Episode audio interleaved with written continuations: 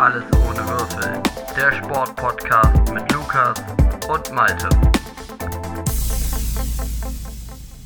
Ja, hallo. Frohes neues Jahr erst einmal und herzlich willkommen zur 16. Ausgabe unseres kleinen Podcasts Alles ohne Würfel. Ich begrüße die Alles ohne Würfel Zuhörergemeinschaft und natürlich aus Norwegen, wie immer mir zugeschaltet. Lukas, hallo, grüß dich. Guten Morgen, hallo. Frohes Neues. Hallo Lukas. Frohes Neues, ja, erstmal frohes Neues, klar. Wie lange darf man sich das jetzt noch wünschen? Ich meine, wir haben jetzt den 7. Januar heute, an dem Tag, an dem wir aufzeichnen.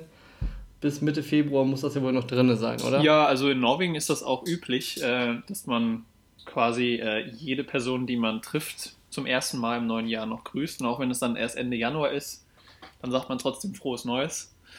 Ähm, ja. Okay. Deswegen Ja, schon mal okay. gucken, ob wir das, ob man, wenn du dann neue Leute im Dezember kennenlernst, ob du ihnen auch noch ein frohes neues Jahr wünschen musst, aber Nein, das dann nicht. Ähm, das ist dann vielleicht ein bisschen. das dann nicht mehr. Ja, gut, Lukas, nachdem wir diesen kurzen kleinen Ausflug in die norwegische Tradition gemacht haben, erst einmal äh, das Sportjahr hat wieder angefangen. Wir haben schon den ersten Bundesligaspieltag hinter uns gelassen. Borussia Dortmund triumphal 2-0 gegen den VfL Wolfsburg gewonnen am vergangenen Wochenende und jetzt steht uns äh, das nächste Spiel vor der Brust mit RB Leipzig. Überhaupt ein sehr, sehr spannender Spieltag und heute wollen wir so ein bisschen Ausblick geben in der ersten Folge für im neuen Jahr auf, naja klar, den nächsten Spieltag, ähm, aber auch auf das komplette Sportjahr, was da so für Highlights sind. Nachdem wir in der letzten Folge ja uns über vergangene Highlights äh, unterhalten haben, jetzt mal auf zukünftige Highlights zu sprechen kommen werden und ähm, auf Jahresvorsätze, weil das ist ja immer so ein Thema im Januar oder Ende Dezember, wenn es dann aufs neue Jahr zugeht oder ins neue Jahr reingeht, dann Vorsätze fürs, neues Jahr, fürs neue Jahr. Lukas, hast du dir sportliche Vorsätze privat und für den Podcast gemacht? Also privat, ähm, falls die Situation es zulässt und der Halbmarathon stattfinden darf, hier im Frühjahr, also Mai, äh, würde ich gerne den Halbmarathon in Bergen laufen. Das wäre so mein ähm, persönliches Ziel. Dann gibt es hier noch so eine, ähm, so eine Sieben-Berge-Tour, weil die Stadt Bergen ist von sieben Bergen äh, ja, umringt. Und es gibt dann so eine Tour, die über alle sieben Berge geht. Ich weiß gar nicht genau, wie viele Kilometer das ist. Da ist man auf jeden Fall den ganzen Tag unterwegs. Ja, die Tour Aber als Wanderung oder als Lauf? ja, es gibt Verrückte, die laufen das. Ähm, ich würde es eher wandern. äh, und äh, das habe ich mir auch mal so vorgenommen für dieses Jahr. Äh, es gibt da ein so ein großes Happening immer im Frühjahr auch, äh, aber das ist mir dann, da habe ich glaube ich keine Lust dann drauf, mit ähm, Tausenden von Leuten diesen Wanderweg zu gehen, sondern eher dann irgendwann drumherum im Sommer die Tour mal zu machen. Das sind so die zwei sportlichen Ziele, die ich mir gesetzt habe. Ähm, ja, und natürlich immer noch das Ziel, irgendwann mal beim Hobbykicken, äh, wenn es dann wieder mal erlaubt ist, dass beim Hobbykicken zufällig irgendwie ein Scout am Zaun steht, ne? Und dann, Ja, Mich dann noch entdeckt. Den Vorsatz hat man ja immer. genau. Und dann einmal, einmal richtig auf, auf, aufstehen, Genau. einmal vernünftig spielen, Lukas, und dann wird das vielleicht nochmal was mit der Ja. Drittliga-Karriere bei dir. Ja, sehr gut. Und für den Podcast gibt es da auch irgendwas, was du dir für das kommende Jahr, für das zweite Jahr dann ja, für unseren Podcast, ähm, ja, vorgenommen hast? Ja, also ich äh, fände schön, äh, das haben wir ja auch schon jetzt ein bisschen geplant, schon in den Hintergründen, wenn wir mal ein paar Gäste hätten. Äh, und äh, natürlich würde ich mir freuen, wenn wir so im Laufe de, des ersten Halbjahres vielleicht auch ein paar, ein paar Zuschauerfragen so bekommen. Also Hörerfragen eher. Äh, da, da würde ich mich riesig drüber freuen. So ein bisschen, wenn die Community ein bisschen aktiv wird, äh, nicht nur zuhört, sondern äh, vielleicht auch mal ein, zwei Fragen stellt oder Themenvorschläge. Ähm, ja, Da sind die Zuhörer noch äh, relativ schüchtern und da muss man vielleicht direkt mal zum Eingang erwähnen. Ihr könnt uns jederzeit erreichen. Äh, Instagram, Twitter und per E-Mail die Infos in den Show Notes. Ja, das klingt sehr gut für deine Vorsätze. Ähm, ich habe mir Ähnliches vorgenommen. Also klar, für den Podcast, ähm, wir haben das ja schon mal besprochen. Hier soll es ja nicht nur um den BVB und, um- und um den Fußballsport gehen und deswegen ja, die Highlights 2021, die großen Sportevents, die werden wir wahrscheinlich besprechen. Ähm, Thema Darts lassen wir außen vor. Ich glaube, da sind wir beide raus. Da hat keiner von uns nur ein einziges Match geguckt, obwohl der Hype ja in Deutschland immer ganz groß ist. Aber da, das wird nicht die Sportart sein, um die wir uns kümmern wollen. Aber ich glaube, das Jahr liefert uns genügend ähm, ja, Events, über die man sprechen kann, geile Sportarten, die man äh, viel häufiger gucken sollte. Das ist auf jeden Fall einer meiner großen Vorsätze für dieses Jahr. Sich ein bisschen kürzer fassen, weil ich merke in meinen Aussagen, bin ich doch immer recht lang. Es würde dem Podcast gut tun, wenn ich mal das ein oder andere Mal äh, meine Aussagen auf ein, auf ein bisschen ja, drosseln würde, ein bisschen komprimieren würde. Ich könnte mir ja vielleicht so eine, privat? so eine Hupe irgendwie, äh, so, ein, so ein Alarmzeichen anschaffen und da Ja. drücke ich dann immer drauf, wenn, wenn ich merke, das wird zu lang. Und dann kommt einfach nur so ein Merp und dann, äh, dann musst du stoppen. Wäre das. Ja, ich hätte mir auch schon überlegt, dass wir uns bei einer Sportart einfach bedienen, und zwar beim, äh, beim Schachspielen, die Schachuhr, dass jeder sich quasi eine Schachuhr, die zählt immer runter, tick, tick, tick, tick, tick, tick. Das wäre natürlich auch eine Idee. Und in der Zeit muss man natürlich dann seine äh, Aussagen getätigt haben, aber manchmal braucht man eben auch äh, mehr Sätze, um ja. ja, sich zu gewissen Themen äußern zu können. Und ansonsten, ja, klar, du hast angesprochen, privat, ich will auch ein bisschen mehr laufen gehen. Ich habe jetzt die Woche auch wieder angefangen. Ähm, mit einem lockeren 5-Kilometer-Lauf. Mir tut alles weh. Also die Weihnachtszeit und die Weihnachtsplätzchen, die haben doch ihre Spuren hinterlassen. Da muss ich dringend an arbeiten. Und ähm, ja, wenn man wieder kicken kann, natürlich wieder mehr kicken und vor allen Dingen, wenn man mal wieder in die Stadien darf. Äh, ja, das natürlich. ich Also, das ist aber ja kein Vorsatz. Wieder mehr Zeit. Das ist eher. Das ist. Ja, der Vorsatz ist auch mal zu Spielen zu gehen, wo vielleicht nicht der BVB oder Fortuna Köln spielt, sondern einfach mal zu sagen, am Wochenende, wer spielt in der Region, wo kann man vielleicht noch ein Ticket bekommen oder einfach häufiger mal in Fußballstadien gehen und ein äh, bisschen mehr Groundhopping zu betreiben, als das vielleicht in den letzten Jahren die Regel war, weil ich mir einfach jetzt in der Corona-Zeit auch gemerkt habe, die 30, 40 Euro, ähm, die gebe ich dann lieber mal fürs Stadion aus als für andere Sachen wo man ja sonst vielleicht auch mal ein bisschen ja, Nigel in der Tasche hatte. Ich glaube, bei, bei, bei, ich glaub, bei Reda Wiedenbrück kommst du auch für günstiger ins Stadion. Eben. Also, und das Geld muss einem auch einfach wert sein. Also, äh, Reda Wiedenbrück, da weiß ich nicht, ob ich da hinfahre. Ähm, Stichwort Tönnies, äh, ob man da, ob das so sicher da ist, auch nach Corona. Aber ansonsten, ja, viele Stadien hier im Rheinland und äh, viele, und im Ruhrgebiet natürlich auch, immer wieder attraktive Spiele. Ja, wir brauchen ja auch bald mal wieder neue, neue Bilder für unser Montagsspiel. Ähm, Ja. Für die, die es noch nicht mitbekommen haben, bei Instagram haben wir in gewissen Abständen montags immer einen Montagsspiel-Post, wo wir ein paar Stadionerinnerungen mit, mit euch teilen. Genau, und äh, wir sind natürlich, haben da jetzt nur, natürlich immer nur Bilder aus dem Archiv genommen. Ähm, und ja, irgendwann ist das Archiv dann mal leer, ne? Deswegen da müssen Ja, zumal unsere Festplatten, wir sind unsere Festplatten ja durchgegangen und auch haben äh, festgestellt, dass die ganz alten Bilder von den ganz alten Telefonen, die man damals noch hatte, dass die schon gar nicht mehr existieren. Also so langsam wird es knapp. Ja. Und äh, wenn es nicht hundertmal das Westfalenstadion werden soll, dann äh, ja, müssen bald die Stadientore wieder für Fans äh, geöffnet werden. Sonst wird es schwierig. Aber wir waren auch bei Instagram jetzt in der Winterpause, Lukas. Ähm, haben da jetzt mal ein paar Tage ruhen lassen, sogar über den ersten äh, Spieltag nach Weihnachten hinweg. Haben uns einfach mal gar nicht äh, Social Media mäßig betätigt. Also das wird auch wieder häufiger äh, kommen in den nächsten Tagen und Wochen und Monaten und hoffentlich auch Jahren. Aber auch die Mannschaften, die Fußballmannschaften, die Bundesliga, die zweite Bundesliga, sind aus der Winterpause zurück und äh, da sind wir, glaube ich, direkt beim ersten Thema. Der erste Spieltag nach der Winterpause. Wie viel hast du gucken können? Ähm, was habe ich denn? Ich habe, glaube ich, ein bisschen. Ja, ich habe die letzte Viertelstunde der Konferenz geguckt am Samstag. Da warst du ja auch noch in Deutschland. Genau. Die muss ich sagen, die war schon echt. Äh, das war nicht so spannend, wie sonst so irgendwie die. Ja, weiß nicht, Bundesliga-Konferenz ist. Aber davor hatte ich halt Radio nur gehört.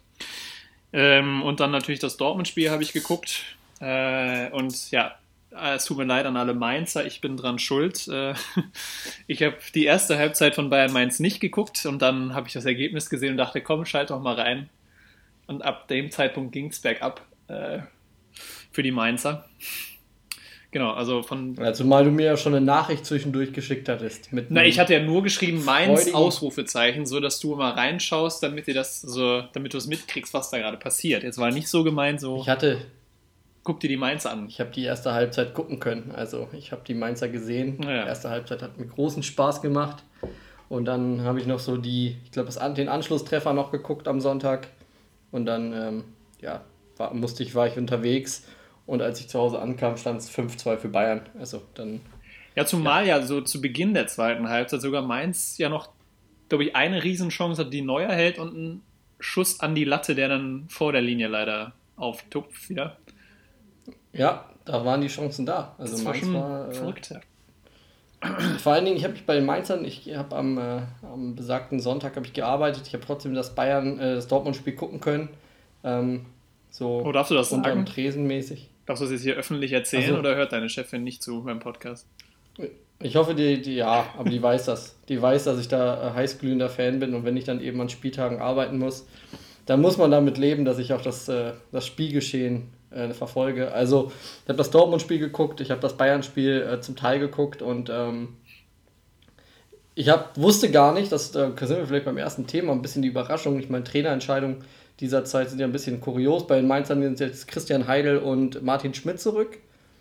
Ähm, in alten bzw. neuen Positionen. Martin Schmidt jetzt als Sportdirektor bei Mainz 05 und äh, Christian Heidel wieder als Manager, soweit ich das richtig mitbekommen mhm. habe. Aber ich habe nicht mitbekommen, dass äh, der Ex-BVB U23-Trainer Jan Sievert also es war zumindest Interimstrainer für, für einen Tag war. Ja, genau. Der, der ist ja der Jugendtrainer, glaube ich. Ne? Eigentlich. Oder, ja, genau. Das hat mir mein Kollege auch erzählt. Und dann war ich überrascht, als ich Jan Sievert sah und habe mich gefragt, warum man in Mainz, 05, äh, in Mainz bei Mainz 05 äh, ja, daran interessiert ist, einen Bo Svensson zurückzuholen, wenn man mit Jan Sievert ja eigentlich einen ausgemachten Fußballexperten auch ohnehin schon in der Hinterhand hat. Also, das hat mich ein bisschen überrascht, aber man hat sich jetzt für Bo Svensson entschieden und Jan Sievert hat es zumindest nicht so schlecht gemacht, dass man den Bayern lange, lange Zeit Paroli bieten konnte und am Ende einfach dann doch die Qualität sich der Bayern durchgesetzt hat. Aber gut. Ja, ich habe ähm, alles mitbekommen. Also ich habe so ziemlich jedes Spiel am Wochenende geguckt. Von Echt? Samstagmittag. Ich glaube, ich habe den Fernseher eingeschaltet um um eins. Zum Hamburg-Spiel? So gegen. Das war sonntags. Ach, das war sonntags, stimmt, das, die haben sonntags gespielt. Ja, das, ich, das hatte ich aber auch auf dem iPad laufen. ähm, also, ich habe alle Spiele geguckt. Ich habe Samstag tatsächlich, ich war so heiß äh, auf die Rückkehr der Bundesliga. 2.0 quasi. Ja, nach dieser nach Winter ewig langen Winterpause. Winterpause ja. ja. Und habe dann ab 13 Uhr die zweite Liga laufen gehabt. Allerdings nur so, äh, ja, im Hintergrund, während ich hier in der Wohnung äh, aufgeräumt und äh, sauber gemacht habe und alles andere erledigt habe. Und ab 15.30 Uhr saß ich wie gebannt vom Fernsehapparat und habe so ziemlich alles geguckt. Also auch das 18.30 Spiel und auch das Abend, das Spätspiel. Also ich habe auch den, äh, den großen Auftritt von äh, Christian Groß, den Großauftritt. Genau, da würde ich dich jetzt gerne zu fragen. Also ich habe da nichts von gesehen. Ähm, ja, hast ja auch nichts verpasst. Ja, also erzähl doch mal so ein bisschen. Hat Trainereffekt, hat man den gespürt zu Beginn? Oder? Hm. Ja, Trainereffekt auf Schalke ist ja mal so ein bisschen in dieser Saison, also wenn es einen Trainereffekt geben würde auf Schalke, hätte man nicht vier Trainer die Saison gebraucht. Ähm, ich glaube, damit lässt sich es ganz gut umschreiben. Also die ersten 20 Minuten, 25 Minuten ja, ich weiß gar nicht mehr, wann das 1-0 gefallen ist, aber da waren die Schalker recht gut. Allerdings jetzt auch nicht so, dass du sagen wirst, wow, also was für eine Mannschaft, sondern sie haben halt gut dagegen gehalten. Hertha hat sich allerdings auch so präsentiert, wie man die Hertha in den letzten Wochen auch äh, des Öfteren erlebt hat. Also ein bisschen fahrlässig, ein bisschen uninspiriert, viele Fehlpässe, jetzt auch nicht mit dem größten Drang nach vorne. Und ähm, es gab Chancen auf beiden Seiten. Ich glaube, Marc Uth hatte für die Schalker die beste Chance noch. Und da hatte man so ein bisschen das Gefühl, ja gut, das wird jetzt heute vielleicht ein Spiel, wo die Schalke einen Punkt mitnehmen können. Mit ein bisschen Glück gewinnen sie es auch, aber es war jetzt auch nicht, dass sie überragend waren. Ähm, also ein bisschen Mut hat, hat der Schalke Auftritt vielleicht den Fans gemacht in den ersten 20, 30 Minuten. Ja, und dann das 1-0 war vielleicht so die, der Nackenklatscher für die Schalker dann. Der war schön, der Treffer. In der zweiten Halbzeit. Das war doch der Schlenzer der von Jen Donussi, ne? Ja, genau. Der war der Jen der war nicht schlecht, dann hat er es kurz danach auch noch mal ein zweites Mal probiert und der war auch nicht so verkehrt. Und in der zweiten Halbzeit hast du dann einfach gemerkt, dass die Schalker in allen Belangen äh, sowohl spielerisch als auch ja, auch ein bisschen fitnessmäßig unterlegen waren. Also gerade so in den letzten 15 Minuten hast du dann auch gemerkt, dass also sich da auch Räume aufgetan haben und die Schalker hinterhergehegt haben. Ähm, dann war noch das große Glück, dass Piontek da beim äh, 4-0 im Abseits stand. Also eigentlich hätte er noch, hätte er noch ein 4-0 machen können. Ähm, John Cordoba hat mal wieder getroffen. Also bei Hertha, es war jetzt nicht der, der Glanzauftritt. Äh, Luke Bacchio mit einer katastrophalen Leistung, also der hat Chancen liegen lassen. Ähm, das war unterirdisch. Den hat der Labadia auch irgendwann runtergenommen, aber Schalke war der Aufbaugegner für Hertha und da ist halt, glaube ich, seit letztem Wochenende auch wieder ein bisschen die Stimmung gestiegen. Also ja, Schalke ist, ist seinem Ruf am letzten Spieltag gerecht geworden als äh, rote Laterne der Bundesliga. Ja, es gab ja, das würde ich mal sagen, so das, die Szenen des Wochenendes so ein bisschen die, äh, die Demonstration der Tasmania Berlin-Fans vor dem Olympiastadion. ähm, die äh, gefordert haben, dass der Rekord äh, bei ihnen bleibt und äh, die Schalker doch mal gebeten haben, jetzt bitte ein Spiel zu gewinnen von den nächsten beiden. Ja gut, ganz so viele Rekorde hat Tasmania Berlin in der Geschichte der Fußball-Bundesliga nicht aufgestellt. Ja, also einen, einige Negativrekorde schon, aber die werden jetzt alle gebrochen gerade vom S04. Die sind, glaube ich, ich glaube, Schalke ist auch gerade auf dem Weg, den Negativ-Torrekord äh, aufzustellen mit den wenigsten, wenigsten geschossenen Toren. Die haben, glaube ich, erst acht Tore jetzt, ne? In dieser Saison. Ähm, ja. Muss ich überlegen, aber wir haben schon acht. Tosun dran. Ja. Die haben alleine acht Gegentore schon am ersten Spieltag bekommen, ne? Gut, wenn du gegen die Bayern musst, ist das natürlich überhaupt ist das natürlich auch undankbar. Nee, aber die Schalker, das war, war am letzten Spieltag nichts. Ähm, RB Leipzig dann am Spätspiel gegen Stuttgart, das war auch so ein bisschen, ja, das war ja eigentlich das, das bessere Spitzenspiel. Also ja, in, äh, vom Papier her. Vom Papier her auch, von spielerisch, naja, also Stuttgart hat nicht so inspirierend Fußball gespielt, wie es äh, Ende oder Mitte Dezember der Fall war. Da wurden sie ja auch gelassen, ne? Als, Genau, also Leipzig hat sie nicht gelassen und am Ende, äh, ja, das war auch kein, kein Schmankerl für die Augen. War ein okayes Fußballspiel, also Samstag. Was mir aufgefallen ist, diesen Bundesligaspieltag, ähm, und das ist ja auch, haben ja einige Spitzentrainer der Bundesliga, aber auch der, der Premier League und der anderen Ligen äh, ausgerufen, dass der Rahmenkalender, die Belastung viel zu hoch ist. Und äh, am letzten Spieltag konnte es man sehen. Also ich glaube, bei Hoffenheim sind nach 20 Minuten zwei Spieler verletzungsbedingt ausgewechselt worden.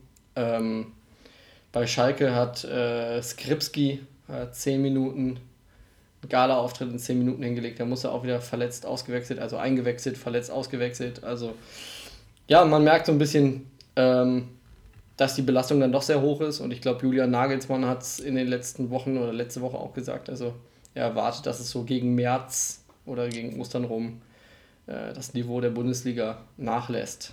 Ähm, was das dann für Schalke 04 bedeutet, also wo die dann noch nachlassen wollen, ähm, das wird spannend zu sehen, ja. was dann auf dem Fußballplatz abgeht. Aber jetzt mal das Schalke-Bashing beiseite. Also man hat es einfach gemerkt, die Spieler, die hohe Belastung, die kurze Pause, das ist äh, nicht einfach wegzustecken. Und ähm, ja, wobei, also ja. ich weiß es, also ja, klar die Belastung dieses Jahr schon irgendwie ein bisschen höher, gerade für die europäischen Teilnehmer. Ähm, aber für die, die jetzt nicht Champions League dann noch sechs, sechs, sechs Champions League-Spiele und damit dann, glaube ich, acht englische Wochen mehr oder weniger am Stück hatten mit Pokal und Bundesliga englischer Woche. Ähm, also in England spielen sie auch jedes Jahr durch und in Spanien spielen sie auch fast immer durch. Äh, also ich glaube, die haben. Ja doch, die spielen ja auch durch. Äh, in Italien spielen sie auch durch. Also ich finde das immer so ein bisschen, also die Bundesliga hat ja, hat da schon auch immer so eine kleine ja, Spezialrolle jedes Jahr, weil sie eine kleine Winterpause haben. Ähm, Aber auch eine kleinere Liga. Also, ja. guck mal nach Spanien, komm mal. Ja, ne, also, und dadurch aber auch ein attraktiveren Wettbewerb. Also, darfst auch nicht vergessen, in der Bundesliga sind 18 Mannschaften, äh, die machen Bock. Und in Spanien, Italien, Gut, England ausgenommen, weil da sehr viel Geld im Spiel ist, aber da hast du jedes Jahr Vereine, da weißt du, die kommen hoch, da kannst du jetzt schon sagen, das wird nichts. Also wenn da irgendwie so ein 1500 Seelendorf aus äh, Nordspanien plötzlich in der Pr äh, Primera Division spielt, dann ja, gibt es ja selten die Sensation, dass sie es länger als ein Jahr in der Liga schaffen. Und äh, die Bundesliga ist da schon besonders klar. Die Belastung ist dann geringer als in anderen Ligen, aber das Wetter ist hier auch deutlich schlechter als in Spanien zum Beispiel. Ne? Also ja. Und die Premier League, da müssen wir nicht lange drüber diskutieren, dass da die Belastung sehr, sehr hoch ist, schon immer sehr, sehr hoch ist, aber dass es eben auch, ja, ein bisschen verrückt ist, was in England abgeht, mit nur dreimal wechseln und so. Das ist ja.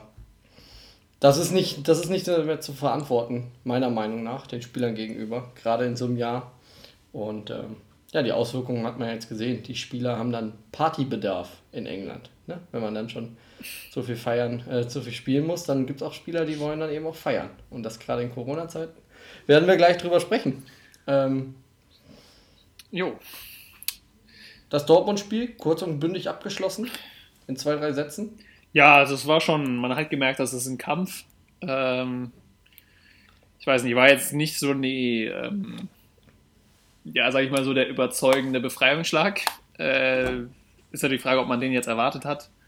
Äh, ich habe ihn nicht erwartet. Äh, ich habe mich ein bisschen beklagt während des Spiels, weil es halt schon am Anfang gerade, äh, da habe ich mir schon wieder arg Gedanken gemacht. Äh, die ersten zehn Minuten, die waren ganz schlimm als für einen Fan, weil Wolfsburg da, ja, Dortmund hinten eingeschnürt hat, mehr oder weniger. Es wurde dann zum Glück ein bisschen besser und hatten dann ja auch mehr Chancen im Verlauf der Halbzeit. Ja, war jetzt kein, äh, kein Riesenspiel, ähm, nicht der Befreiungsschlag, aber es war ein guter erster Schritt gegen einen guten Gegner, der bisher, glaube ich, außer gegen Bayern ungeschlagen war die Saison. Äh, direkter Konkurrent auch da oben, also wenn man das verloren hätte, hätte es schon echt schlimm ausgesehen um die Champions League Plätze. Ich glaube, dann wäre man schon fünf Punkte hinter Wolfsburg gewesen. So ist man jetzt einen Punkt davor. Ähm, und es war auch wichtig, die, die drei Punkte jetzt mitzunehmen. Ja, und äh, Jane Sancho, vielleicht hilft das ja ihm ja, dieses Tor, was nicht so einfach war. Lässt einen Gegenspieler stehen, macht ihn rein. Das war, glaube ich, gar nicht so schlecht für sein Selbstbewusstsein. Ähm, ja, und sonst noch ganz schön, dass äh, ja, Stefan Tigges, ist der richtige Vorname, ne? Stefan? Steffen Steffen, Tigges. Steffen Tigges, ja. Also Bundesliga-Debüt gefeiert. Äh, er hat schon im Pokal ja auch gespielt. Ähm, ja, fand ich sehr cool. Äh, der hat auch dann direkt in den zehn Minuten, die er gespielt hat, auch gezeigt, dass der Mann Bock hat äh, und hat sich da vorne echt überall reinge, reingefeuert, äh, in jeden Zweikampf geschmissen und war ja auch kurz, also war nah dran, sag ich mal. Hat schon mal dran geschnuppert an einem Tor. Ja, ja, unterstreiche ich so. Also aus meiner Sicht positiver Auftritt. Man hat zu Null gewonnen äh, zu Hause, auch mal wieder wichtig. Und äh, du hast gesagt, direkter Konkurrent da oben. Wolfsburg ist in diesem Jahr nicht so schlecht. Ähm, nach einer kurzen Winterpause äh, war es doch ein sehr beherzter Auftritt. Also an Willensstärke hat es der Mannschaft meiner Meinung nach nicht gefehlt. Auch dass Jaden sich da am Ende noch so durchsetzt und den Verteidiger abschüttet. So, das hat auch was mit Willen zu tun. Fand ich positiv. Äh, der war zu erkennen. Es geht, glaube ich, in eine richtige Richtung. War jetzt noch nicht das Feuerwerk aber gegen einen Gegner, der eben auch äh, ja, weiß, wie man nach vorne spielt und selber äh, auch auf Sieg spielt wollte, spielen wollte, war es ein vernünftiger Auftritt und äh, macht mir Mut für die kommenden Aufgaben. Schön, dass Manuel Akanji getroffen hat und dass er auch einfach ein sehr gutes Spiel gemacht hat da hinten, neben Mats Hummels im Abwehrzentrum. Auch das äh, positiv, weil die Abwehr wirkte stabil. Und ja, das kann man so beschließen. Bei Borussia Dortmund äh, kann man auch muss man, glaube ich, nochmal kurz beim Thema bleiben. Personal. Normalerweise würden wir jetzt hier im Winter darüber reden oder haben uns in den letzten Jahren auch ohne Podcast immer darüber unterhalten, was passiert in der Winterpause. Letztes Jahr kamen ja mit Emre Can und Erling Haaland äh, große Transfers nach Dortmund. Jetzt äh, muss man darüber reden, geht eventuell doch mal jemand. Also Julian Brandt, Nico Schulz sind so Wechselkandidaten. Was hältst du davon? Ähm, gar nichts. Äh, ich finde. Ja, sehr gut, dann sind wir uns ja einig, dann können wir es ja lassen. Ja, nein, also, ähm, ja, wir, seh, wir haben ja jetzt im Dezember gesehen, wie schnell das gehen kann. Also vor, ich glaube, Mitte November und so waren alle Spieler fit. Äh, da hat dann auch noch Favre auch noch im Interview geguckt, sieht an, die Rotation funktioniert, keiner ist verletzt, hohe Belastung, bla bla bla. Äh, und dann ging es ganz schnell und plötzlich ähm, ja, hatten wir da sechs Stück, glaube ich, zeitweise, die alle irgendwie angeschlagen, verletzt waren. Ähm, deswegen würde ich da jetzt auf keinen Fall Spieler ähm, abgeben. Klar, die Situation für Julian Brandt ist gerade ähm, ja echt nicht gut. Ähm, ich weiß nicht, anscheinend schafft er es ja auch irgendwie nicht im Training, sich irgendwie aufzuspielen. Wenn er spielt von Anfang an, ja, sieht das auch meistens irgendwie ein bisschen unglücklich aus. Bei Nico Schulz verstehe ich es nicht so ganz, weil ich fand seinen Auftritt bei St. Petersburg, da haben wir ja damals drüber geredet, Champions League-Spiel, fand ich eigentlich gut, wo er mal von Anfang an ran durfte. Ähm, und zumal, also Linksverteidigerposition sind wir jetzt auch nicht so dicke besetzt. Ähm, Felix Passlack hat das jetzt auch häufig gespielt, hat er gut gemacht. Ähm, und sonst spielt natürlich Rafa da. Wobei ich mittlerweile finde, dass, warum man es nicht mal ausprobiert, den Rafa weiter vorne spielen zu lassen. Also entweder im Mittelfeld auf einer der zwei Halbpositionen, also vor dem Sechser, äh, oder tatsächlich auch ganz vorne in der Dreierreihe. Weil ich finde, was der von da hinten schon immer offensiv anschiebt, ist ähm, meistens somit das Kreativste und auch irgendwie, ähm, ja, mit so das Beste, ähm, was so diese Spielgestalterfähigkeiten angeht, irgendwie mal ein Dribbling ansetzen, einen schnellen Doppelpass spielen und dann halt weiterlaufen, in die Tiefe gehen, Räume aufmachen. Ähm, ja, und ob das nicht vielleicht sogar besser wäre, wenn er noch ein bisschen weiter vorne spielt. Äh, und dann brauchst du auf jeden Fall noch ein paar Jungs, die dann dahinter spielen können. Und äh, ich finde, ja, Nico Schulz ist schon fähig, Bundes äh, hat schon Bundesliga-Niveau. Äh, wenn man den einfach mal jetzt konstant spielen lässt und er auch fit bleibt, sehe ich immer noch das Potenzial, dass er diese Rolle ausfüllen kann zu einem befriedigenden ja. Wert.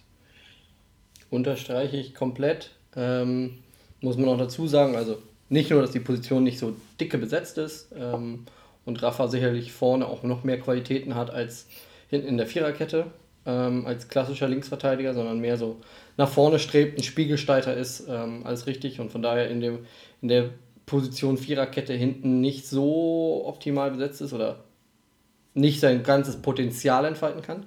Und Nico auch gute Auftritte gemacht hat. Bei Julian Brandt ich es genauso. Also, ich meine, er hat ja auch im ersten Jahr bei uns gut gespielt, viele gute Spiele gemacht. Jetzt hat er mal einen Durchhänger, das ähm, passiert, aber die Mannschaft hat ja generell auch eine Phase, einen harten Durchhänger gehabt. Von daher ähm, muss man auch ihn wieder aufbauen. Und dann guckt man noch auf den Kalender beim BVB im Hinblick darauf, dass man in der Champions League mit Sevilla eine Aufgabe gezogen hat, die man bewältigen kann, also perspektivisch, dass man da gewinnen kann oder dass man da eine Runde weiterkommt, ist ja nicht ausgeschlossen. Ähm, da wird man jeden Spieler noch brauchen in dieser Saison.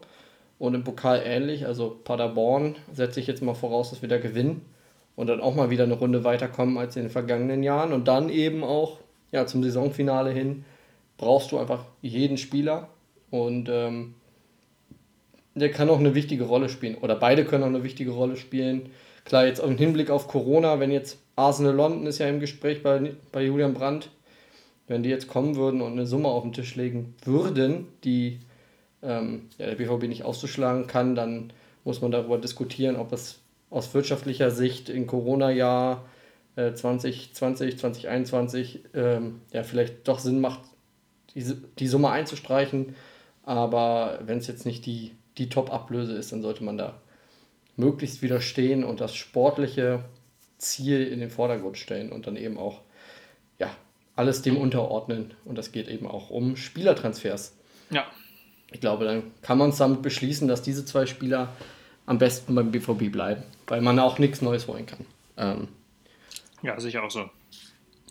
Also, und dass Julian Brandt ein totaler Flop wäre, das äh, ja, sehe ich nicht so. Also, das wird ja dann ja, ich finde von der einen vor allem ja auch jetzt nicht, dass sich die anderen Spieler auf der Position da vorne jetzt gerade so äh, ja, jetzt unantastbar wären. Also, was Marco Reus und Jaden Sancho in den letzten Wochen spielen, ist jetzt auch nicht überragend. Um das jetzt mal so ja. auszudrücken. Äh, und äh, Torgan Hazard ist leider oft verletzt in dieser Saison. Leider. Deswegen. Ja, und Jude Bellingham droht auch auszufallen, jetzt erstmal wieder. Ähm, ja, und ja, der also, Mann ist 17, der war noch nicht vorgesehen, dass der in dieser Saison ähm, da jetzt irgendwie schon der zwölfte, also der erste Einwechselspieler ist. Also, ja. Ja, wir werden sehen. Das Transferfenster hat jetzt erstmal geöffnet und ich hoffe aber, dass sich da beim BVB nicht allzu viel tut, dass die Mannschaft einfach in der Konstellation, wie sie jetzt ist, zusammenfindet, ähm, auch mit dem neuen Trainer glaube, dass äh, Edin Terzic vielleicht auch da eine andere Ansprache hat und dann auch vielleicht Julian Brandt dazu verhilft, aus dem Loch rauszukommen und dass er dann möglichst bald wieder für uns äh, Tore schießt und äh, ja, wichtig sein kann. Das wäre ja. schön. Gut, Lukas, jetzt mal vielleicht ein bisschen Ausblick ähm, aufs Jahr. Wir haben jetzt ja viel beim BVB gesprochen und haben aber eigentlich gesagt, wir wollen in Zukunft ja auch über andere Sachen sprechen. Und da gibt es ja, gibt der Rahmenkalender für 2021 ja jede Menge her. Also, was dürfen die Hörer dieses Jahr von uns erwarten? Hm. Welche Events stehen an? Ja, also ich glaube, also das erste haben wir schon angeteasert ein bisschen vor Weihnachten. Äh, das die Hand ja, geht's nächste Woche los. WM in Ägypten. Deutschland eine machbare. Mit Fans in den Hallen? Ja, genau, 30% Auslastung, glaube ich. Da ist auch noch Riesendiskussion drüber, weil manche Spieler, also auch große Handballspieler, also zum Beispiel der Star, der Norweger, äh, Sargosen, hat jetzt auch äh, ja, doch seinen Unmut klar geäußert. Ich glaube, im deutschen Lager gab es da auch viele Zweifel daran, ob das jetzt so sinnvoll ist, da jetzt schon Fans im Stadion zu haben. Und ja auch eine Riesendiskussion um das Sicherheitskonzept oder das ganze Corona-Konzept da. Deswegen es wird spannend zu sein, wie sich das entwickelt mit der e WM. Also rein sportlich, äh, ja, haben wir schon mal drüber geredet. So finde ich das immer ganz cool, die, die Handballturniere im Januarmonat. Ja, geht nächste Woche los. Genau. Ähm, wir nehmen ja, also das wird einfach jetzt spannend sein, ob das jetzt so durchgeführt werden kann, ob das so durchgeführt wird oder ob es da irgendwie Komplikationen drumherum gibt. Ähm, dadurch, dass jetzt der Handballchef, glaube ich, der ist ja aus Ägypten äh, und auch eh schon sehr bekannt für so, ähm, ja, sag ich mal, eher für skandalöse Entscheidungen. Ähm, der wird das bestimmt, das wird bestimmt durchgezogen, so oder so, aber ähm, ja, wird trotzdem spannend zu sehen sein, was so drumherum passiert und auch sportlich sehr interessant. Ja, das auf jeden Fall. Und dann geht es weiter mit äh, der äh, Traumdisziplin äh, oder deiner Wunschdisziplin Tennis. Du hast gesagt, du kennst dich damit nicht so gut aus. Ich glaube, das ist das nächste große Event, was man auf jeden Fall besprechen werden, besprechen werden muss. Ähm, klar, Geht los mit den Australian Open, da habe ich großen Bock drauf dieses Jahr. Wann sind die nochmal? Die starten auch, also quasi, ja, es müsste übernächste Woche sein, also in elf Tagen. Um, oder wenn, wenn die Leute das hier hören, dann sind es nur noch zehn Tage. Am 18. Januar geht es da los in Melbourne mit den Australian Open und da habe ich großen Bock drauf. Ähm, Tennis, ich meine, ich habe selber mal Tennis gespielt, äh, zumindest für eine kurze Zeit, ich glaube ein Jahr oder anderthalb Jahre habe ich das gemacht und äh, mache es immer noch ganz gerne hin und wieder, wenn sich die Möglichkeit bietet. Jetzt klar, durch Corona bedingt schwierig, aber es macht einfach großen Bock, ist ein geiler Sport und äh, ich glaube, darüber werden wir auch reden müssen. Ja, du müsstest mir dann mal den, den Turniermodus ein bisschen erklären. Also ich weiß, die spielen ja nur K.O.-Spiele und so, aber da, da müssen wir mal ein bisschen intensiver drüber sprechen. Ja, da bereite ich was vor und dann erkläre ich dir mal, wie es im Tennis so abläuft. Also das ist gar kein Problem. Ähm, da werden einige lange Nächte auf mich zukommen. Das Australian Open ist Stimmt, ja immer ein bisschen schwierig ja zu verfolgen. Zeitlich, ja. Wegen der Zeitverschiebung. Oh nee, das ist doch dann morgens. Ja, also aus äh, spielen sehr früh am Tag, aber sonst, also das Formel 1 Rennen ist ja auch immer, das startet glaube ich um 15 Uhr Zeit in Melbourne und dann ist das Spiel, und da sind ja auch die Australian Open. Dann fängt das Rennen ja. um sieben an. Also wenn die Spiele abends sind, dann kann man sich doch schön zum Frühstück anschauen, oder nicht? Ja, die spielen aber auch oft in der Mittagssonne. Ähm, und dann oh ja, okay. gerade die Vorrunden-Matches laufen da gerade zur Zeit, also da laufen dann eben äh, zu, zu schwierigen Zeiten. Dann Auf welchem Boden so spielen die? Melbourne, traditionell. Auf Gummi. Gummi, okay. Also, ja. wenn sich das nicht geändert hat. Also French Open äh, ist Sand. Sand. Ja. Wimbledon, Rasen und äh, Hartplatz, Australian Open und äh, New York, äh, okay. Australia, äh, US Open. Ja. Ähm, genau. Ja, dann ist noch Wintersport. Das, das geil. Natürlich, Wintersportsaison. Äh, und ja. da haben wir dann vielleicht sogar auch einen Gast dabei. Ähm, wir verraten noch nicht wer. Genau. Äh, aber ja. auch, also es wird jetzt keine, also wir müssen vielleicht ein bisschen die Erwartungen jetzt runterschrauben. Es wird jetzt keine Berühmtheit des Felix Neureuter, ja. hallo. Äh, Frau Riesch ist auch dabei. Oder ja. Ja. Nein. Sven Hannawald. Genau, aber die äh, Ski-Alpine-WM findet statt. Also Abfahrt-Ski in Cortina d'Ampezzo in Italien vom 8.2. bis zum 21.2. Und anlässlich ja, dieser WM wollen wir uns ein bisschen dem alpinen Skisport äh, widmen. Ähm, ja, Skispringen haben wir jetzt mit der äh, Vier-Chancen-Tournee ja leider Vier-Chancen-Tournee. Schanzen. Schanzen, nicht ähm, Chancen. Tournee, ja. vier, da gibt es vier Chancen zum Sieg. Das stimmt, das, äh, das ist natürlich auch richtig, aber Die Vier-Schanzentournee haben wir jetzt leider, ja, ist leider jetzt schon vorbei. Ähm, Habe ich jetzt aber auch nicht so intensiv verfolgt, aber vielleicht nächstes Jahr. Wenn wir da mit dem Alpinsport, äh, Alpinski besser auskennen, dann macht vielleicht auch Skispringen mehr Spaß. Ja, das äh, wird auf jeden Fall Thema werden. Dann haben wir Leichtathletik Hallenweltmeisterschaft. Wie stehst du zu Leichtathletik, Lukas? oh ja, die habe ich auf meiner Liste gar nicht drauf. Hier, wann, wann findet die statt? Die findet im März statt äh, Naja, in Yangjing. Das ist ein kurzes Event, geht nur drei Tage. also sag mal, Leichtathletik Also- äh, Olympia ist ja schon, schon immer ganz cool in der zweiten Olympiawoche, äh, wenn man dann einfach mal nachmittags äh, dann anwirft und die dann da quasi im Stadion zwischen den ganzen Disziplinen rumwechseln und dann hast du irgendwie das, äh, weiß ich nicht, das Hochsprungfinale, Kugelstoßfinale irgendwie zeitgleich, irgendwelche Läufe noch. Ähm, ja, und ich glaube dann, ja, das ist einfach, also das finde ich immer sehr cool. Ähm, sonst, ich verfolge das natürlich jetzt irgendwie nicht äh, sehr intensiv, oder was heißt jetzt natürlich, also ich verfolge es nicht sehr intensiv ähm, außerhalb von Olympia.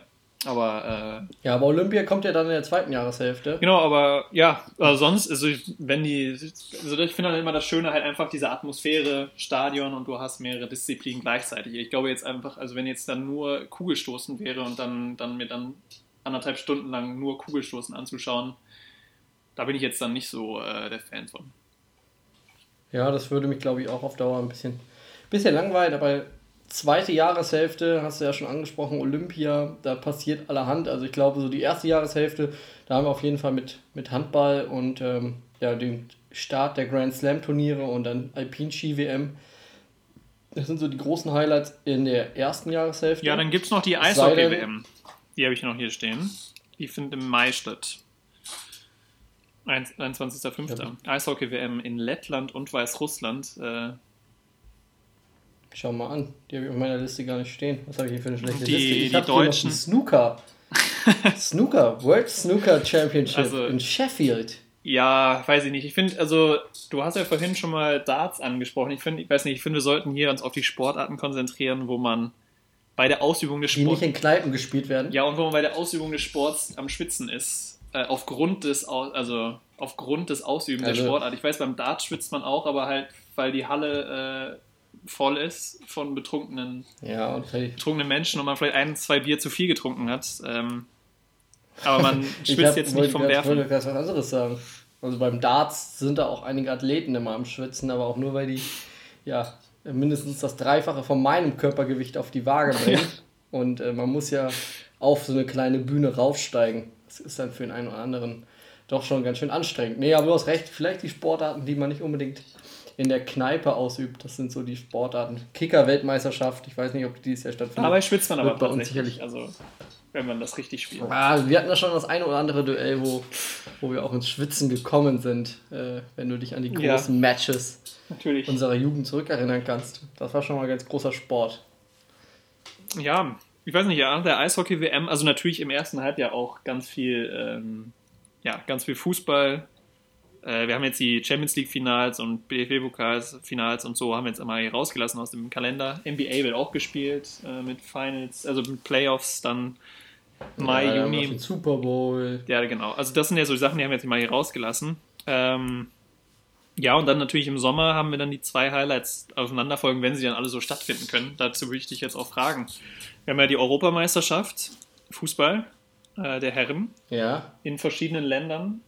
Ähm, erstmal dazu, wie sie, also erstmal, wie stehst du generell zu diesem Konzept Europameisterschaft in verschiedenen Ländern mit den ja, verschiedenen Standorten?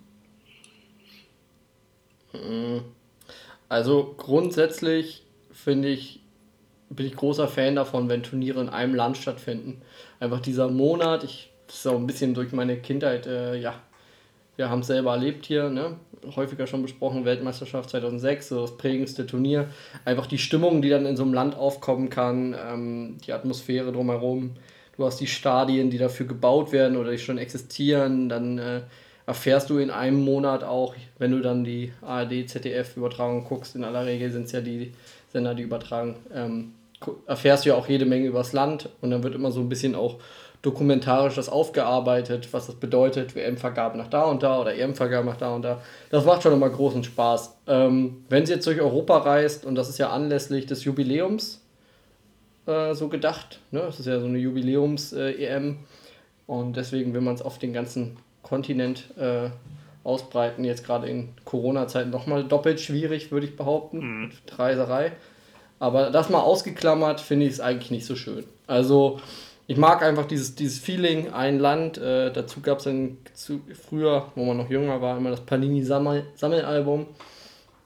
Ähm, das hat schon einfach großen Spaß gemacht und äh, ja, das war ja dann auch immer so auf das eine Land bezogen, äh, auch designt und das war immer cool.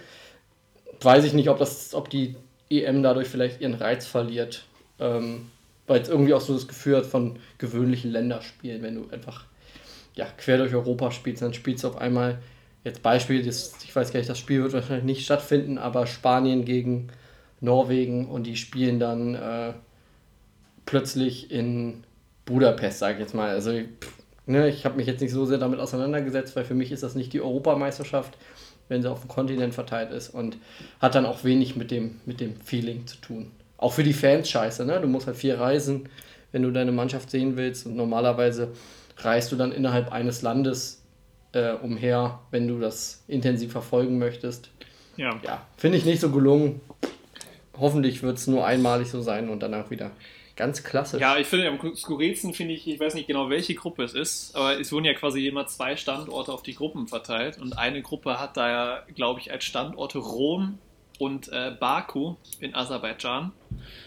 Ähm, ja, liegen auch. Das finde ich halt dann schon, also das ist schon, also erstmal wie weit das ist, äh, Kannst du mit dem Zug ja, ich glaube, es sind locker mal eben in vier Tagen ja. Baku reisen. Ansonsten fand ich die Idee eigentlich ganz nett, aber ähm, ich weiß nicht, die Standorte sind doch irgendwie sehr arg weit auseinander irgendwie ähm, gewählt und es ist ja auch schön, dass man dann irgendwie, also wenn man das macht, dann irgendwie alle Länder irgendwie so ein bisschen einbezieht. Aber ob man denn jetzt in Baku in Aserbaidschan spielen muss, ähm, was irgendwie, weiß ich nicht, mindestens 1000 Kilometer entfernt ist von, von allen anderen äh, Standorten. Das ist dann doch ein bisschen zweifelhaft. Ähm, ich weiß nicht, ich glaube, das ist. 2024 wird es ja viel geiler dann wieder. Also ich glaube, dann hat man wieder ein Turnier in einem Land und das auch noch bei uns ja. in Deutschland. Das ist natürlich dann ganz cool. Ich finde es auch Genau. Ja, ja äh, glaubst du denn, also wie ist so deine, dein Gefühl jetzt? Ich meine, das weiß jetzt, weiß jetzt keiner, es wird bestimmt irgendwie durchgezogen werden, aber so jetzt vor allem mit Hinblick auf Corona, ist das jetzt, weiß nicht, glaubst du, dass, das, äh, dass man das durchziehen sollte oder? Ja, also wenn Jens Spahn bis dahin es hinbekommen hat, genügend äh, Vakzine zu bestellen, also das ist immer so ein bisschen die Frage, ja, wir sind jetzt im Januar, wir sind jetzt, haben jetzt wieder einen Lockdown hier in Deutschland, momentan sieht wieder alles scheiße aus. Ähm, allerdings sah es auch letztes Jahr im März scheiße aus und dann kam eine Zeit, wo Corona fast vergessen war in den Sommermonaten, äh, wo man hier zumindest im Lande ja weitestgehend äh, frei rumlaufen konnte und das Leben eigentlich relativ normal war. Äh, jetzt mit Impfstoff und in Hinsicht darauf, dass das im Sommer stattfindet, ähm, auch wenn noch ja, bis dahin sehr viel passieren kann, glaube ich doch, doch, dass das Turnier stattfinden wird. In welcher Form dann die Stadien ausgelastet sein können, ist dann nochmal eine andere Frage. Kommt dann vielleicht auch ein bisschen auf das jeweilige Land an. Also wenn sie in Baku spielen und äh, Baku ist ja jetzt auch nicht, oder Aserbaidschan ist jetzt auch nicht dafür bekannt, dass das eine lupenreine Demokratie ist und wenn dann eben solche Großevents da stattfinden, dann will man immer sehr viel Prestige für sich, äh, ja, ich glaube, das ist für sich gewinnen. Baku ist das Stadion, wo äh, Chelsea Europa League Sieger wurde, wo äh, gefühlt ja, wunderschöne Stadion. Ja, wo gefühlt drei Umlaufbahnen äh, um den Platz rumgehen, bevor die Tribünen anfangen. Also da wäre dann auf jeden Fall der mhm. Sicherheitsabstand zwischen Spielern und Zuschauern äh, gewährleistet. Ja, also man wird sehen. Ich glaube, ich glaube, die WM, die EM wird stattfinden. Ähm, ob dann volle Stadien sind oder 30% Auslastung oder 50% Auslastung, das wird man dann von Land zu Land entscheiden müssen. Ich glaube, da wird es kein einheitliches Konzept für geben können, ähm, weil es auch einfach keinen Sinn macht, ein einheitliches Konzept zu finden, weil warum sollte man zum Beispiel in einem Land mit wenig Fällen das Stadion zu machen, ähm, wenn es auch eigentlich möglich wäre, nur damit das dann, also man redet dann ja auch mit Wettbewerbsverzerrung und so. Ich finde einfach, wenn es möglich ist für Fans, dann lasst sie rein, lasst sie gucken, wenn es verantwortlich ist, verantwortbar ist. Man wird dann sehen, wie sich, äh, wie es dann kommt. Gleichzeitig ist ja auch äh, Copa America Ja. äh, selber Zeitraum. Also im Juni, Juli wird man mega viel Fußball gucken können. Also diesen. Wer ist denn diesmal der Gastteilnehmer? Ist es wieder Katar? Oh, das weiß ich gar nicht. Die, die haben doch eine Mannschaft immer zu wenig, ne? Meine ich. Man müssen ja immer einen Gastteilnehmer äh, einladen. Und ich glaube, es ist äh, Katar hat, du durfte jetzt irgendwie bei ein, zweimal mitmachen. Japan war auch schon mal dabei. Äh, Teilnehmerliste. Australien ist dabei. Ah, okay. Äh, die dürfen dieses Jahr in Südamerika spielen. Also von daher wird es einen ziemlich geilen Fußballsommer geben. Ähm, und das in einem Jahr von, äh, wo auch Olympia ist. Also dann kommt noch Olympia dazu. Also es wird ein ziemlich pickepackevolles Sportjahr 2021 werden. So viel sei schon mal versprochen. Übrigens, äh, Katar ist auch dabei. Es sind zwei Gastmannschaften. Auch noch? Australien und Katar. Schau mal an. Ja. Dann wird das ja ein Spitzenturnier. Ja, wir werden über alles im äh, Podcast reden. Ähm, das sei schon mal so viel, so viel sei schon mal versprochen. Und dann endet das Jahr dann ja auch wieder mit unserer Lieblingsdisziplin Darts im Dezember. Also, damit, mit Darts hat es begonnen. Ah, nee, Quatsch, haben wir gar nicht drüber gesprochen. Aber Darts endet auch wieder das Jahr. Ja, ich habe hier noch zum Ende des Jahres ist ja die Handball-WM der Frauen. Ähm, ich glaube, in Spanien findet sie statt. Äh, vom, Im Dezember wieder. Das habe ich noch hier Das aufgeschrieben. ist für dich, das ist für dich dann das Finale des Jahres. Ja, es ist halt, also Olympia haben wir natürlich jetzt noch, äh, noch nicht aufgezählt gehabt. Olympia und Paralympics in Tokio. Ähm, 23.07. bis zum 8.08. und dann noch Ende August bis Anfang Dezember die Paralympics. Ähm, ja, natürlich noch das Nations League Finalturnier im Oktober. Da freuen wir uns natürlich besonders drauf. Geil. 6.10. bis Und natürlich 10.10. Da sollten sich mal alle ganz dick rot im Kalender markieren. Und Deutschland ist wieder nicht dabei. Ja, schade. Schade, diesen Titel werden wir unter Yogi Löw nicht mehr gewinnen. Der prestigeträchtigste Titel. Ja, und natürlich muss man Mhm. erwähnen, dass ja eigentlich die Frauen-Europameisterschaft im Fußball angesehen war dieses Jahr. Die wurde natürlich auch, also die wurde nicht, ja, die wurde dann letztes Jahr im Zuge der Verschiebung der Herren-EM, wurde die Frauen-EM auch um ein Jahr, die Damen-EM auch um ein Jahr verschoben in England. Genau, die findet dann erst ein Jahr Logisch. später statt, weil, genau, das wäre ja sonst jetzt eigentlich turnusmäßig der Fall gewesen. Ja, Da verstehe ich bis heute nicht ganz genau, warum das passiert. Also, ich meine, die nehmen sich da keine Spieler weg, die nehmen sich da aber Aufmerksamkeit. die Stadien. Ich glaube, da will man. Ich glaube, man hat dann die Angst, dass dann bei der Frauen-Europameisterschaft keiner mehr einschaltet, wenn die dann danach oder zeitgleich. Aber wäre doch geil, es wäre doch mega geil, wenn im, im Rahmenkalender es dann so angesetzt wäre, dass quasi zwischen den Spielen der Herren-Europameisterschaft dann einfach Frauen-Europameisterschaft läuft und du kannst dich einfach von mittags bis abends mit Fußball vollknallen. Ähm, dann würde man im Thema sein und man würde einfach viel gucken. Also ich, ich persönlich, aus meiner Sicht, ich gucke ja auch alle Frauen-Europameisterschaften und Weltmeisterschaften sehr äh, interessiert. Für mich wäre es gar nicht so verkehrt. Hätte ich einfach noch mehr Sport zu gucken und ähm, der Fernsehapparat bei mir würde komplett heiß, heiß laufen in diesen Tagen. Aber gut, sie haben sich dagegen entschieden. Sehr, sehr schade. Gut, Lukas, ich glaube mehr. äh, Highlights gibt es nicht, oder? das wird sich dann im Laufe des Jahres herausstellen, was denn davon wirklich die Highlights waren. Ne? Aber jetzt äh, so von Bin vorne gespannt, weg. vielleicht gibt Jürgen, Klopp, äh, Jürgen Klinsmann noch mal eine, eine Facebook-Pressekonferenz. Oder heuert irgendwo bei Schalke 04 als Trainer an. Das wäre natürlich auch nochmal ein richtiges Highlight. Gut. Ja, du hast gerade eben im Rahmen von äh, der Europameisterschaft auf das Thema Corona äh, mich angesprochen.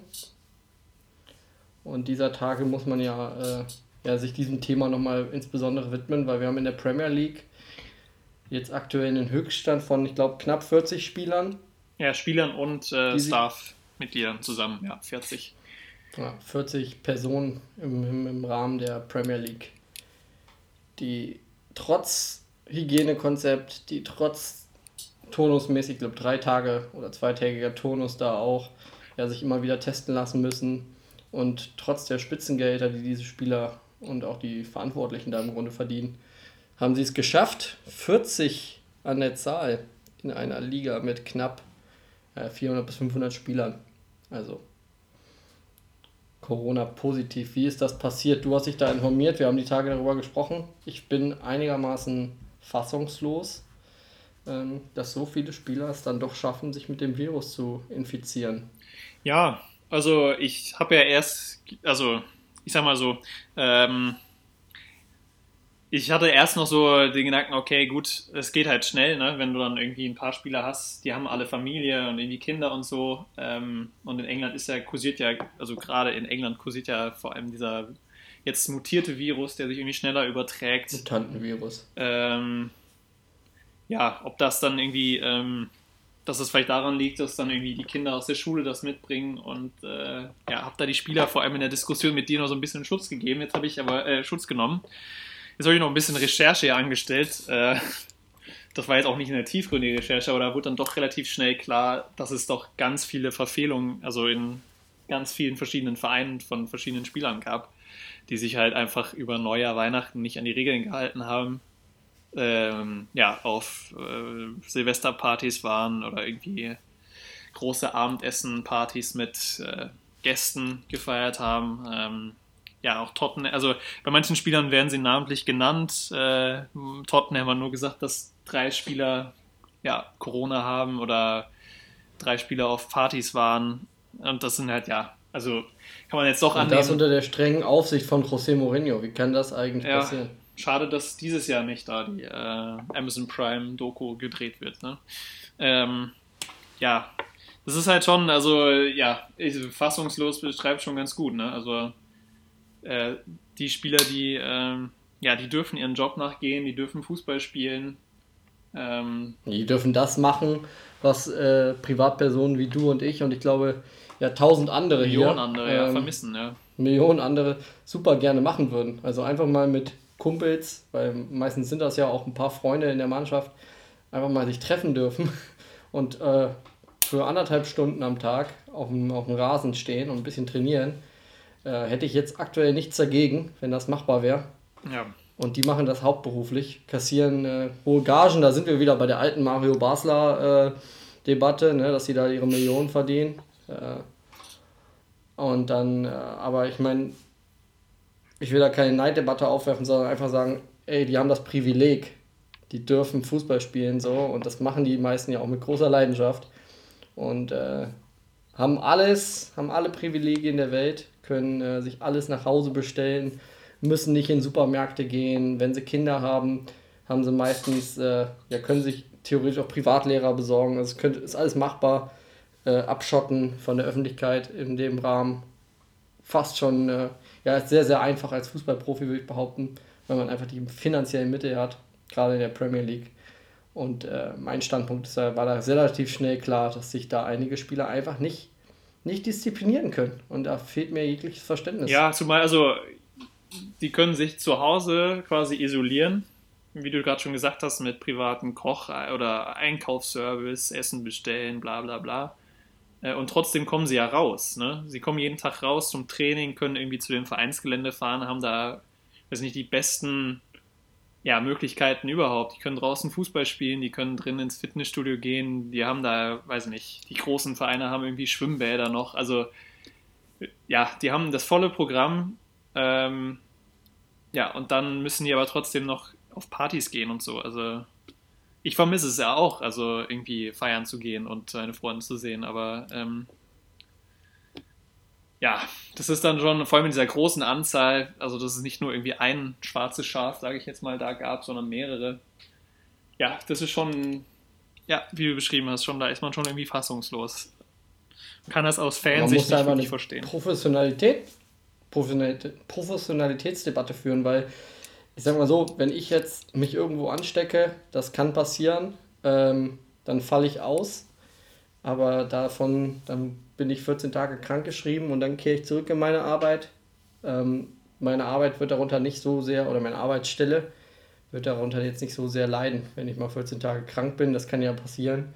Aber bei Spielern, die Teil einer Mannschaft sind, die äh, Mannschafts-, als Mannschaft auch Saisonziele haben und du äh, sorgst dafür, dass drei, vier Spieler eben ausfallen, weil die sich nicht disziplinieren können, ähm, dann äh, werden einfach auch sportliche Ziele gefährdet.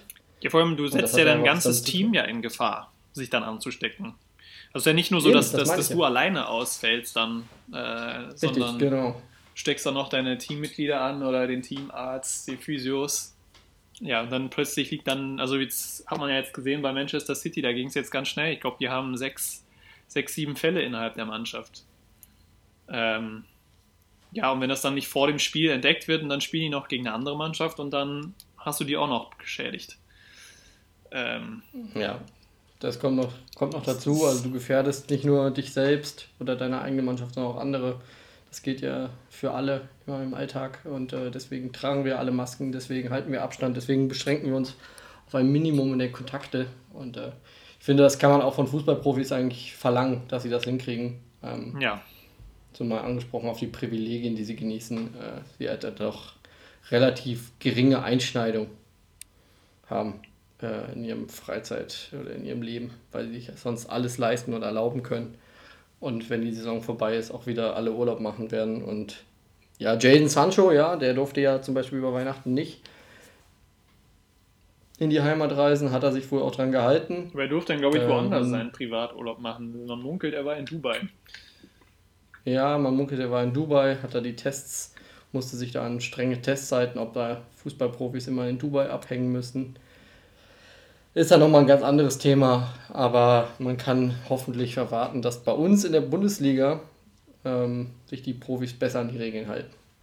Und dass dann auch eben ja, die sportlichen Ziele und der, der Fortlauf der Saison auch nicht, nicht mehr in Gefahr geraten, weil irgendwelche Spieler meinen, sie müssen sich zum Playstation-Spielen äh, mit außenstehenden Personen treffen. Das ist einfach nur unsinnig und Quatsch und ja, auch scheiße für die Mannschaften. Also wenn deine Mannschaft am Ende dann ein Spiel verliert, ein wichtiges, weil der eine sich nicht an die Regeln hält. Ich weiß nicht, wie das intern geklärt wird, ob der dann in der Kabine mal vermobbt wird oder so, aber ja, verdient hätte das, sag ich mal so.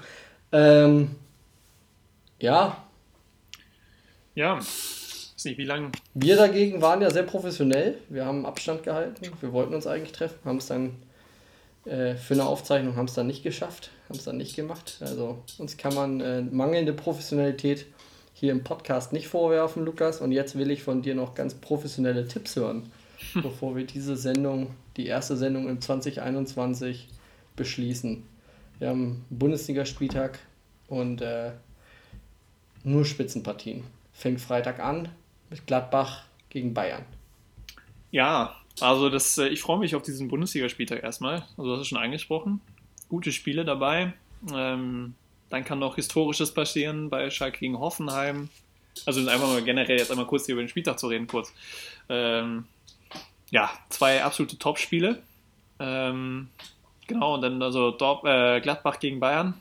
Habe ich mir jetzt wirklich, habe mich jetzt sehr schwer getan mit dem Tippen. Auch. Ähm, weil zum einen die Bayern irgendwie Schwächen zeigen, zum anderen dann doch auch in Topspielen immer da sind. Aber gegen Leverkusen zum Beispiel hätten sie, glaube ich, nicht gewonnen, wenn Jonathan Tah für Leverkusen gespielt hätte. Also auch emotional, meine ich. Also das Trikot von Leverkusen hat er an, aber ja. Dann doch eher das Gefühl, dass da drunter vielleicht ein Bayern-T-Shirt war. Nein, Spaß beiseite, aber. Wenn Jonathan Tah nicht Jonathan Tah wäre, hätten die Bayern dieses Spiel ja. nicht gewonnen. Wer weiß. Ähm, Nein, deswegen, ich gehe jetzt mal so ein bisschen, und Gladbach natürlich ja auch irgendwie die Saison so ein bisschen Auf und Abs zeigt. Also gute Leistungen, dann mal wieder richtig schlechte Leistungen und irgendwie die Punkte nicht holen. Ähm, ich gehe jetzt mal so ein bisschen, ich glaube, Gladbach macht ein richtig geiles Spiel. Ähm, aber Bayern macht dann doch den Ausgleich zum Schluss und das Spiel geht 2-2 aus. So ein bisschen so habe ich mich jetzt da orientiert an die Auftritte von der Borussia in der Champions League gegen Inter und gegen äh, Real. Wo sie auch tolle Spiele gemacht haben, aber sich nicht mit einem Sieg belohnen konnten. Ich glaube, die Mannschaft, ja. Deswegen weiß ich nicht. Ist ja immer so doof, schon wieder viel zu viel nachgedacht, wahrscheinlich beim Tippen. Ähm, 2-2 ist das Ergebnis. Guter Tipp, Ja. Halten wir hier fest. Also, ich sag Bayern mit den Abwehrproblemen und Gladbach mit absolutem Willen zum Sieg gegen die Bayern. Das ist Klassiker aus den 70er Jahren. Wird es ja oft immer so angepriesen, dieses Spiel. Ne? ähm, am Freitagabend wahrscheinlich mit Sandro Wagner auch noch als Experten. Also ein absoluter, absolute Empfehlung, sich dieses Spiel reinzuziehen, ähm, weil es auch einfach vom Kommentar her ein Genuss wird für jeden Fußballfan. Ähm, bin ich gespannt, ob Jan Sommer wieder sein Fett wegkriegt, wenn er den Fuß auspackt. Ansonsten, ich glaube, Gladbach ist motiviert, die Bayern, wie gesagt, hinten anfällig. Es wird ein geiles Spiel und um ein bisschen von deinem Tipp abzuweichen, sage ich einfach mal, Gladbach gewinnt mit 3 zu 2. Oh ja, okay. Auch um es im Tippspiel natürlich Also das heißt, du hast jetzt den. Tipp geändert, nachdem ich ihn dir gesagt habe, meinen Tipp. Ja, ich hatte 3-3, so ein bisschen, ich war so hin und her zwischen einem Sieg Gladbach oder einem Unentschieden. Ähm, und habe dann einfach gesagt, komm, 3-2 halte ich noch für realistisch. und es wird einfach ein geiler Kick. Okay. Ich will ja auch ein bisschen hier, bisschen hier Fuego reinbringen. Fuego. für uns, ne? Ja, Fuego wird es dann auch am Samstag geben beim Spitzenspiel Leipzig-Dortmund. Ähm, und da übernehme ich jetzt mal deinen Tipp fürs äh, Gladbach-Bayern-Spiel. Ich glaube, das Spiel wird unentschieden ausgehen. Ich glaube, da wird es 2-2 ausgehen. Ich würde mir natürlich einen Dortmund-Sieg wünschen. Ähm, aber ich habe Leipzig jetzt gesehen gegen Stuttgart. Die sind schon verdammt gut. Also die haben, die haben jede Menge ähm, ja, Potenzial. Jetzt haben die ja noch den Schloboschlei oder wie er ausgesprochen wird. Den ich Ja, aber der kann, glaube ich, noch, der kann noch nicht spielen. der kann auch nicht eingreifen. Der ist erstmal verletzt. Ähm, wenn er spielen würde, würde Dortmund gewinnen. Weil er nicht spielt, geht es unentschieden aus 2-2. Die Logik habe ich jetzt nicht so ganz verstanden, aber ähm, ja, ähm, ich habe 2-0 für Dortmund getippt, ähm, weil ich glaube, Dortmund hat jetzt schon das ganze letzte Jahr über bewiesen, dass sie irgendwie in den Topspielen immer noch eine andere, also in der Bundesliga in den Topspielen gegen die direkten Konkurrenten, die nicht bei München heißen, ähm, ja, meistens doch ganz gute Spiele zeigt. Ähm, ich gehe jetzt einfach mal so mal mit äh, und glaube, dass, also ich glaube nicht, dass es jetzt ein deutliches 2-0 wird, so äh, vom Spiel her, sondern eher ein knappes, so ähnlich jetzt wie gegen Wolfsburg. Ja, aber dass Holland aufta äh, auftaut ähm, und er den Unterschied macht. Ja, wenn es so kommen würde, ich würde es äh, ja auch mit Kusshand nehmen. Also Sieg Dortmund würde mich natürlich aus Fansicht natürlich viel mehr freuen als das 2-2, ist ja klar.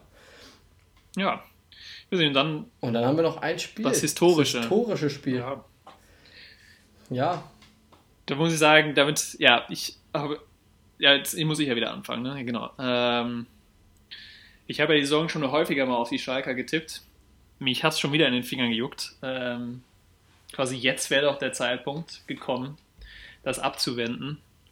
Äh, zumal man jetzt auch gegen Hoffenheim spielt, ähm, die ja wirklich auch sehr angeschlagen sind, äh, verletzungsbedingt. Viele Spieler fehlen, gerade in der Abwehr. Äh, und generell noch nicht so die Top-Saison bei den Hoffenheimern, außer in der Europa League, wo man gut, gute Auftritte hatte, aber in der Bundesliga ja, ja noch nicht so gut ist. Dachte, äh, war mir in den Fingern juckt, jetzt hier die auf die Schalker zu tippen, aber es gab oft diesen Gedanken, den ich hatte, wo ich dachte, gut, jetzt, jetzt spricht alles dafür, dass Schalke diesen Turnaround schafft.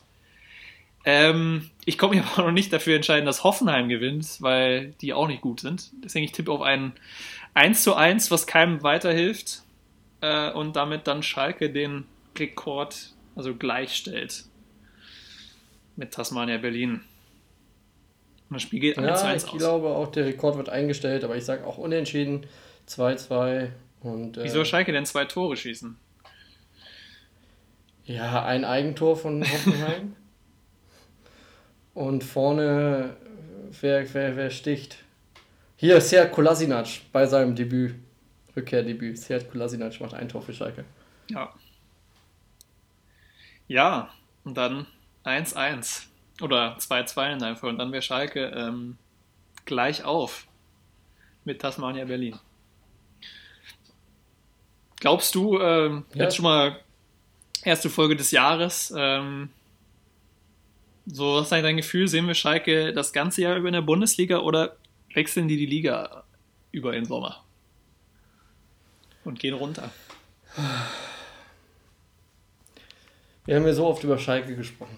Ich habe so viel, ähm, ja, auch Häme und Sport über Schalke 04 verteilt, aber ich habe auch immer wieder gesagt, dass es ein Riesenverlust wäre für die. Nein, ich sage ja jetzt nicht so, was du dir wünschen würdest, sondern eher, was, was, was sagt dir dein Gefühl? So, was glaubst du, was passiert? Wenn ich mir alle Zahlen angucke, auf die Historie, auf alle Statistiken, und manchmal haben Statistiker auch recht, dann befürchte ich glatt, dass Schalke 04 in Liga 2 verschwindet. Ähm, und dann wird es auch richtig schwer. Also mein, mein Gefühl sagt mir, das wird nichts mehr bei Schalke. Also ähm, vierter Trainer in dieser Saison, die Mannschaft. Äh, ich habe auch einige Spiele von Schalke geguckt und das, das gibt mir Woche für Woche, denke ich mir einfach nur so, okay, die haben es auch einfach nicht mehr verdient. Also ähnlich wie beim HSV damals, ähm, wo man eigentlich immer gesagt hat, ja, der HSV gehört in die Bundesliga, der HSV gehört in die Bundesliga, aber am Ende, wenn du so Fußball spielst wie Schalke 04 dieses Jahr, dann gehörst du auch nicht mehr zu den 18 besten Vereinen der Bund von Deutschland. Also Ja. ist nun mal so. Tut mir ein bisschen weh, weil es einfach dann auch bedeutet, äh, mindestens ein Jahr kein Revierderby, ähm, ganz viel Tradition bricht da weg. Aber vom Gefühl her. Naja, wenn der, wenn der VfL aufsteigt, ähm, hat man ein kleines Revierderby. Ja, aber ist auch nicht das, ist nicht das Gleiche. Lukas, das ist einfach nicht das Gleiche. Ähm, ich glaube, mehr muss man dazu nicht sagen. Ja, wir sind gespannt. Ja, dann beschließen wir die Sendung heute damit, äh, dass wir beide glauben, oder ich glaube auch in- oder was sagst du, bist du widersprichst du mir da? Ich sag mal so, ich, ich hab's. Es war wie beim HSV. Ich konnte es mir nicht vorstellen, bis es, also bis der HSV dann das Eröffnungsspiel der einen Zweitligasaison beschritten hat. Äh, ich kann es mir nicht vorstellen, irgendwie. Aber die Wahrscheinlichkeit ist groß. Aber bis ich es gesehen habe, dass die Schalker freitags irgendwie um 19 Uhr schon spielen oder samstags um 13 Uhr, äh, bis ich das mit eigenen Augen ja, gesehen habe, also bis dahin glaube ich es nicht. Irgendwie kann ich es mir nicht vorstellen. Aber ja, Alles klar, Lukas. Ich glaube, wir werden sehen. Also ich weiß, wir werden es erleben. Wir werden darüber sprechen in den kommenden Wochen, Monaten, äh, in den kommenden Ausgaben hier bei Alles ohne Würfel. Ähm, hat mir großen Spaß gemacht zum Auftakt des Jahres, diese, diese erste Aufzeichnung. Und ähm, ja, dann hören wir uns nächste Woche wieder und dann sind wir wieder ein bisschen schlauer, so was Borussia Dortmund angeht, als auch Schalke 04 und ähm, den Rest der Bundesliga. Und nächste Woche dann Handball-Weltmeisterschaft. genau. Gut, Gut, Lukas, dann bleibt nicht mehr viel zu sagen. Außer äh, abonniert uns bleibt gesund, abonniert uns. Bleibt gesund. Ne? Genau. und schickt dem Lukas mal Hörerfragen. Der hat sich das so gewünscht. Schickt dieses Jahr ordentlich Hörerfragen. Alle Infos dazu wie immer in den Show Notes. Und einen herzlichen Gruß geht raus an alle England-Profis in der Premier League. Leute, benehmt euch. Ciao. Alles klar, ciao.